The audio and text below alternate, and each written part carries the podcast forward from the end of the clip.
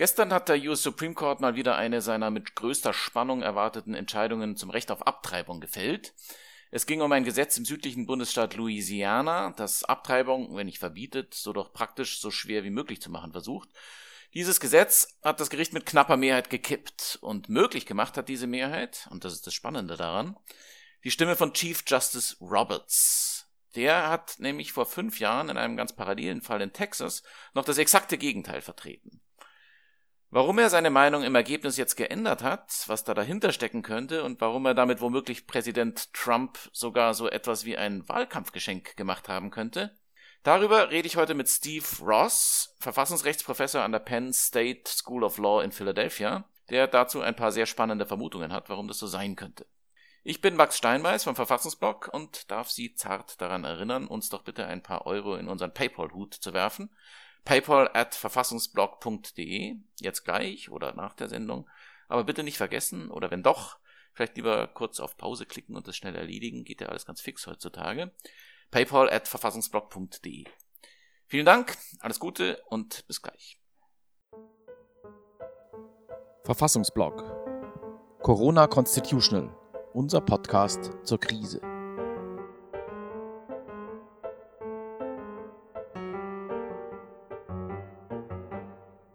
Hi, Steve. How are you doing? I'm doing very well, thank you. That's great to have you. Um, our topic today is the decision by the United States Supreme Court yesterday, which has been expected with great anxiety by defenders of reproductive rights, like so many other cases before. And it's been another case in a row of others since the Supreme Court in 1992 held that a state cannot impose an undue burden on the right of women to obtain an abortion and now this was a case from Louisiana, June Medical Services v. Russo. So, what was this case about and what was at stake here? Uh, so, the Supreme Court of the United States first recognized a constitutional liberty of reproductive choice back in 1972 in a very famous American case called Roe v. Wade. In 1992, uh, newer justices reshaped uh, the decision. And Max, as you reported, in a case called Casey against Planned Parenthood, uh, the court reframed the argument as undue burden. Uh, although critics uh, might have questioned it, that decision looks like uh, the basic principles of proportionality that uh, were originally developed under German public law and now form a key aspect of European public law and judicial review. Um, moving forward, uh, our American states continue to strongly resist this. This takes place with uh, in a particular political context. First, as many of your listeners know, Americans tend to be much more conservatively religious than um, most places in Western democracies. And part of the conservative religious faith is a very strong opposition to abortion. Secondly, politicians have recognized that there is a significant opportunity to get voters who are anti abortion uh, but otherwise would not agree with a pro business policies tending to favor the affluent and have used this as a way to maintain political power by putting together a coalition of people who are economically conservative and people who are, as we say in the United States, socially conservative. So as a result, these politicians uh, who now predominate in the Republican Party in the United States get state legislatures to pass highly restrictive laws as much as they can.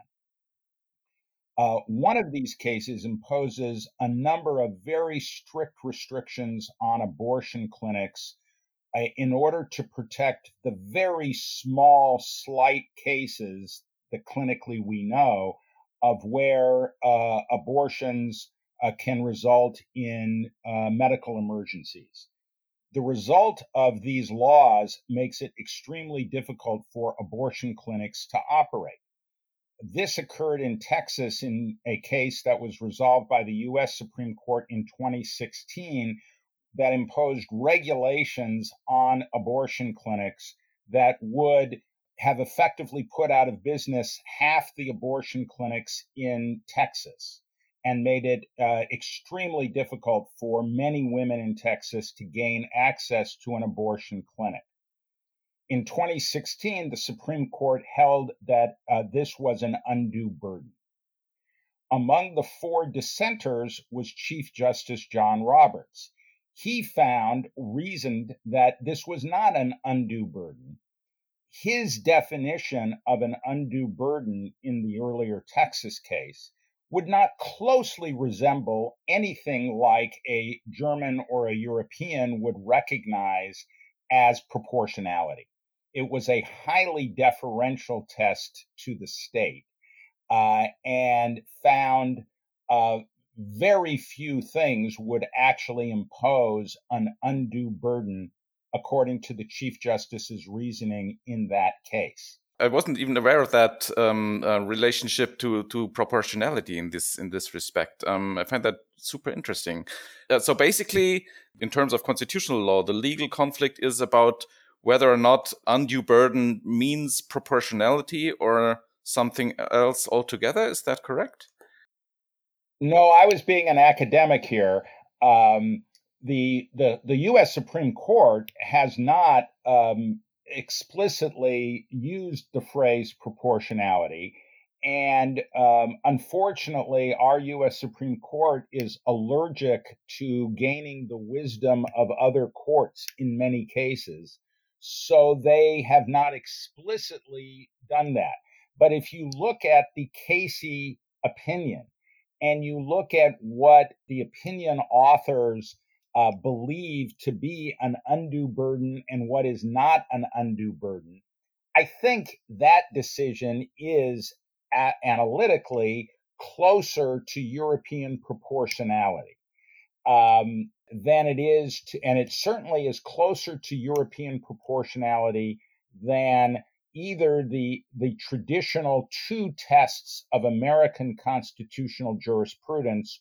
One is so-called strict scrutiny, which is far more rigorous and uh, than European proportionality, and the other is rational basis, which is a highly deferential test that is far less rigorous than European proportionality.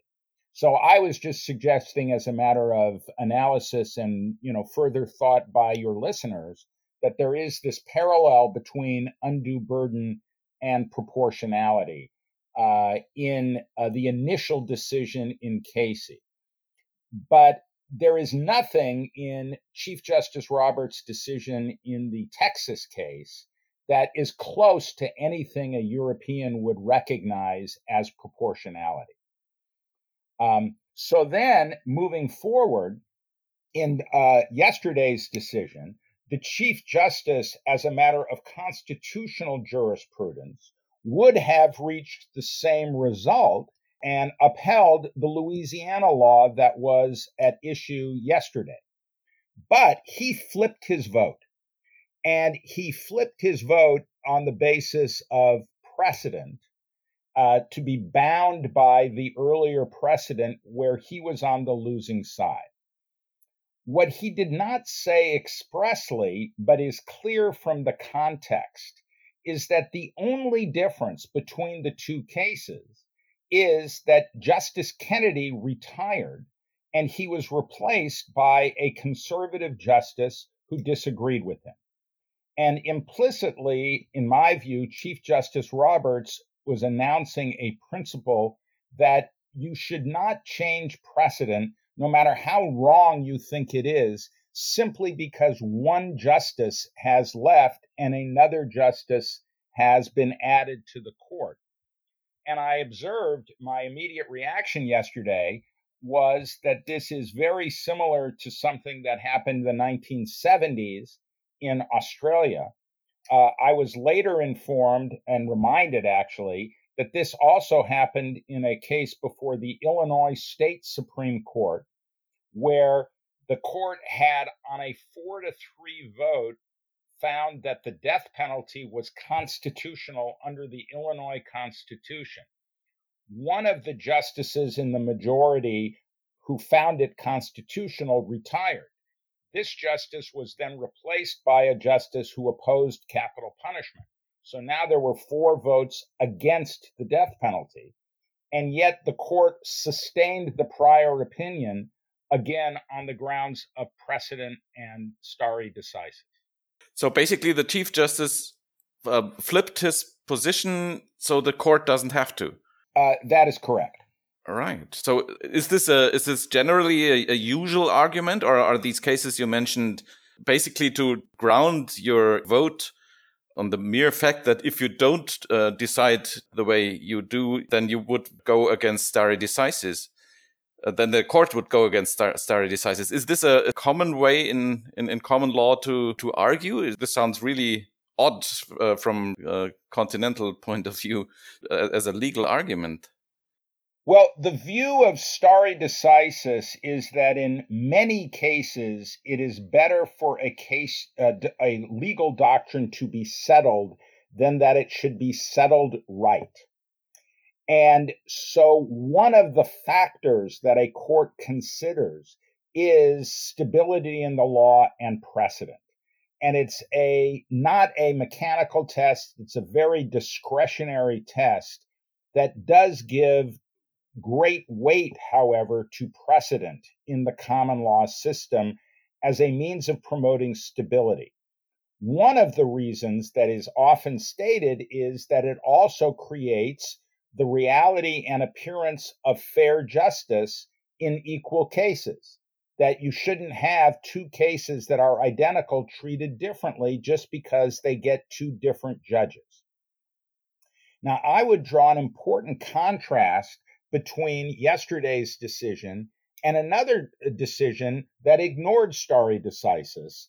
Um, and this was again back in the 80s, I believe, where mm. the Supreme Court had held in a five to four vote uh, on a case involving federalism that the Constitution limited certain co- powers of Congress to interfere with state government and state government employees.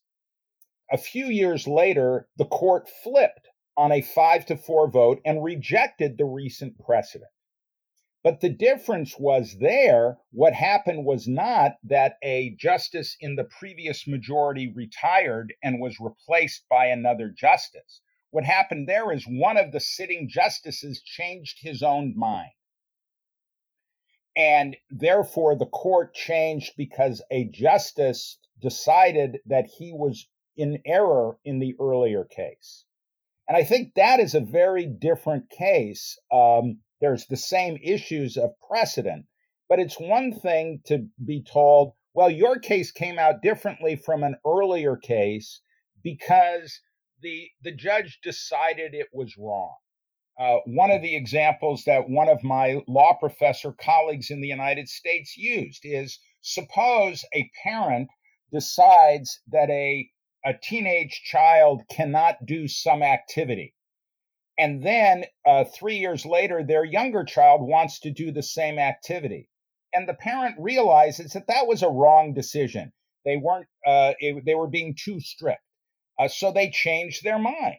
Well, that most people say, well, you should learn from your experience and you shouldn't, uh, you should go along with that. But that's because it's the same person making the decision. Here, if the court, if Justice Roberts had adhered to his prior vote, the result would have been different because Justice Anthony Kennedy retired and Justice Brett Kavanaugh was put on the bench instead of him, and Kavanaugh and Kennedy have different views. And it was Roberts' opinion that that is not a policy that should be carried out. Okay, but it's nevertheless a curious argument to change your mind uh, when you actually haven't changed your mind.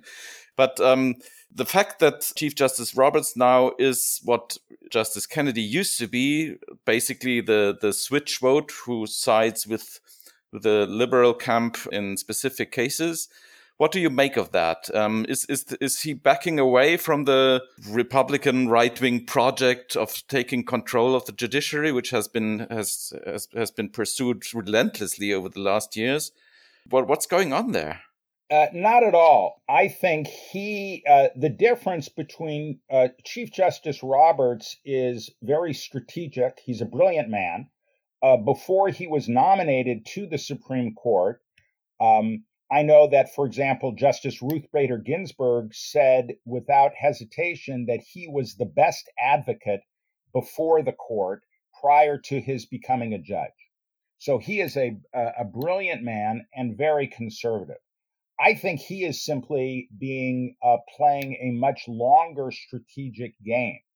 So he can read the public opinion polls as well.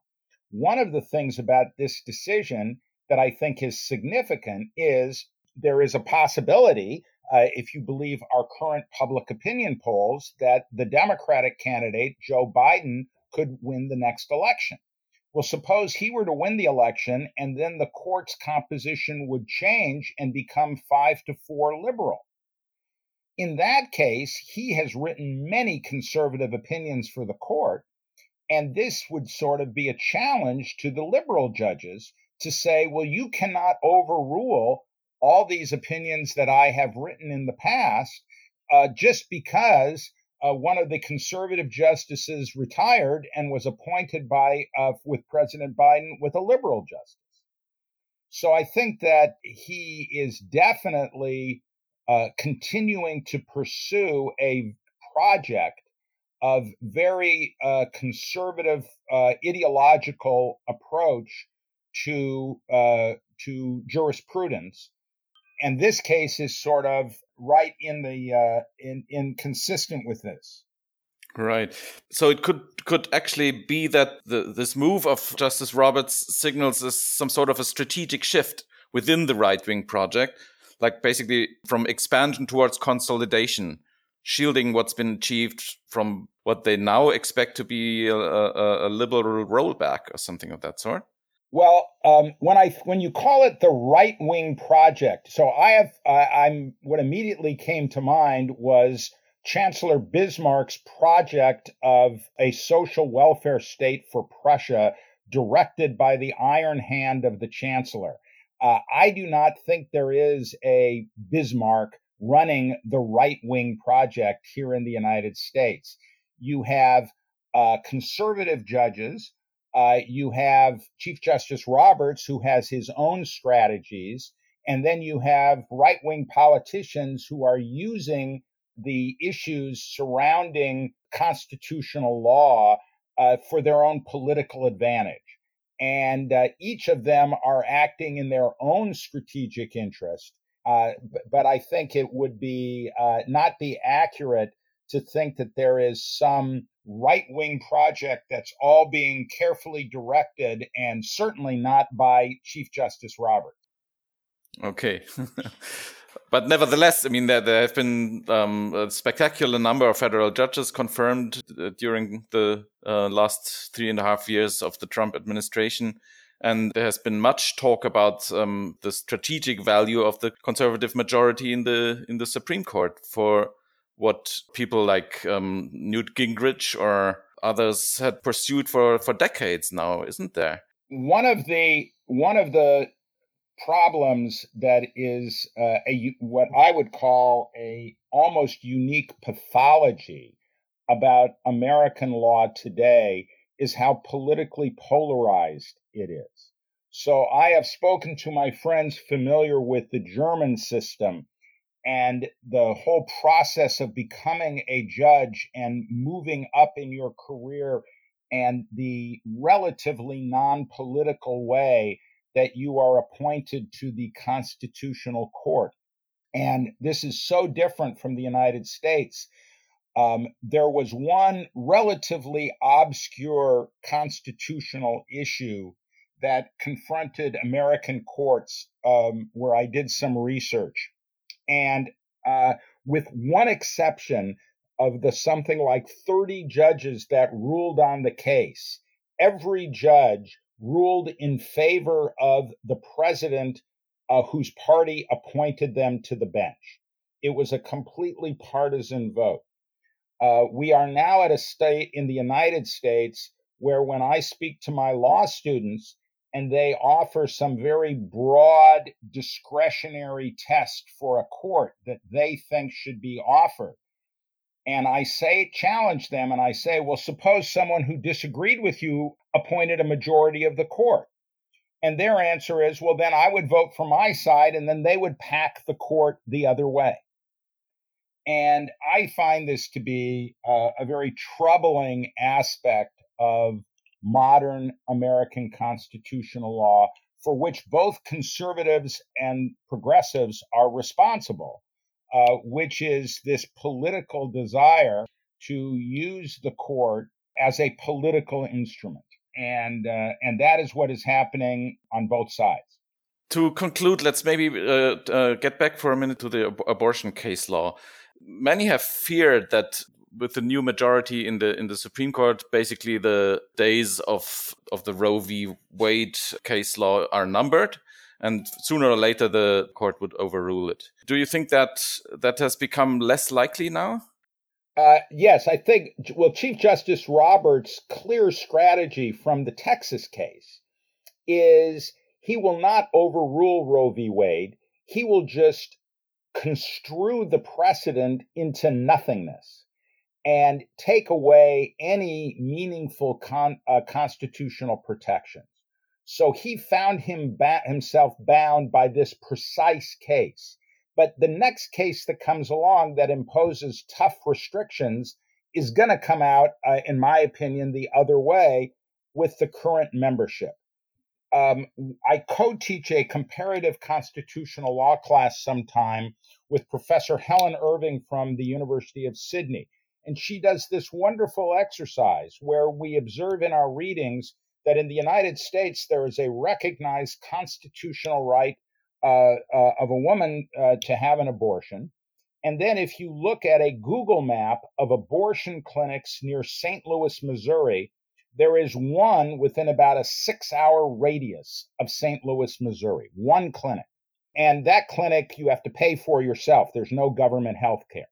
Uh, Australia does not have a Bill of Rights, and there is no constitutional right to abortion. And in fact, in the state of New South Wales, uh, it is technically a crime to have an abortion unless your doctor finds that you need it for your uh, health. If you Google abortion clinics in Sydney, it looks like the result if you uh, Googled uh, McDonald's in Sydney. Uh, there are ample number of uh, clinics around, even though there is no constitutional right. The unfortunate reality in the United States is that for the vast majority of women in the United States, uh, their access to abortion is about the same as the access of Irish women prior to last year, which is it is virtually unavailable anywhere near you. But if you travel somewhere else a few hours away, then you can get an abortion. That is the current reality of reproductive rights in the United States. And I don't think that is uh, going to change, um, regardless of whether the court symbolically overrules its precedents or not. So maybe the whole thing about the constitutional law aspect to this is is overrated anyway, which would be rather sobering. As a matter of uh, well, as a matter of constitutional jurisprudence, it is incredibly important for many reasons that it would take longer than a podcast to go into. Uh, as a matter of politics, it is incredibly important because this plays a key role in elections. The decision by Roberts, I think, is a big help to Donald Trump. It will motivate uh, people uh, who are strongly anti abortion to vote for Trump so he can keep appointing more people to the Supreme Court and it will uh, take away the outrage, uh, perhaps wealthy Republican women who might uh, have otherwise decided not to vote for um, Donald Trump uh, because symbolically the court overruled Roe v. Wade. So politically, I think it's very important. But it is clearly overrated if we are focused on the ground about the opportunities and freedoms that ordinary American women enjoy to control their own bodies. Uh, with that regard, this decision is grossly overrated. Okay, thank you very much. This was super interesting um, in so many ways. Uh, look forward to this and look forward to catching more of your podcasts and reading uh, your fascinating uh, discussion on uh, your blog. Excellent. Thank you so much, Steve.